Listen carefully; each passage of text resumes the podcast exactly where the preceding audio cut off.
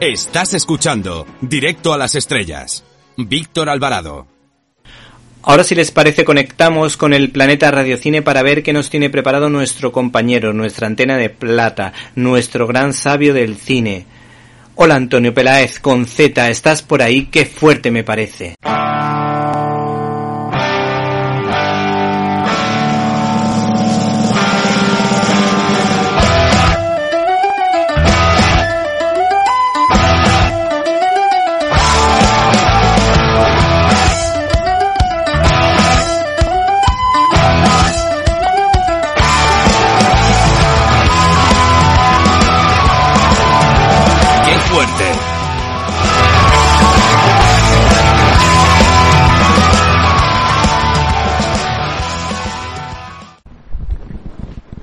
Carl Theodor Dreyer. Es un señor que, bueno, pues eh, nació en Copenhague, eh, era danés, muchos daneses han nacido en Copenhague, yo me acuerdo del profesor Franz de Copenhague, ¿os acordáis vosotros? Espero que sí.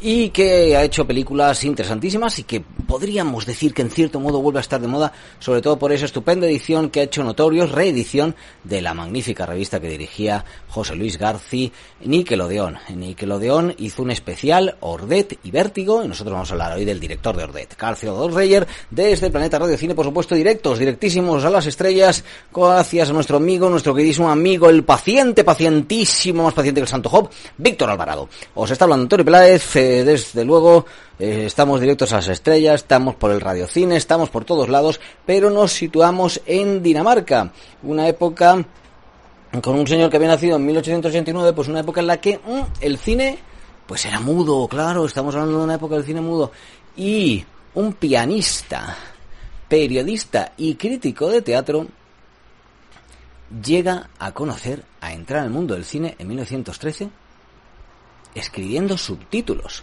Nada más y nada menos que esa fue la forma de entrar en el mundo del cine de, de Dreyer, si es que siempre, o casi siempre, se empieza desde abajo, ¿no? Hay que seguir y seguir, esforzarse.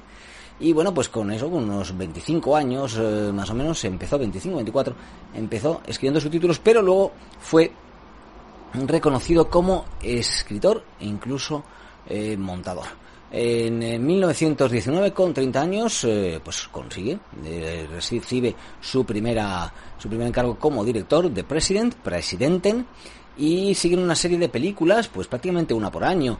Eh, hojas del libro de Satán, estaba traduciendo el inglés, eh, Parsons, la, la viuda de Parson, eh, Love One Another, que no sé cómo se debe decir, en fin, 1922, 1922 también Once Upon a Time, eras una vez, eh, Michael, 1924, que rodó en Alemania, y bueno, pues eh, nos encontramos eso, que iba a una, incluso dos películas en algunos años, hasta que en 1928 dirige La Pasión de Juana de Arco.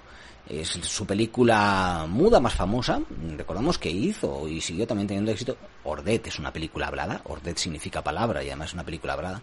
Eh, su película más eh, famosa, La Pasión de Juana de Arco, eh, basada en los registros oficiales del juicio y la ejecución por brujería de Juana de Arco. Se rodó en Francia y la protagonista fue María Falconetti. María Falconetti bueno, hay interesantísimos documentos sobre esta señora que toda su vida tuvo una enfermedad mental bastante fuerte y que falleció al final en Buenos Aires después de ir de Suiza en la Segunda Guerra Mundial.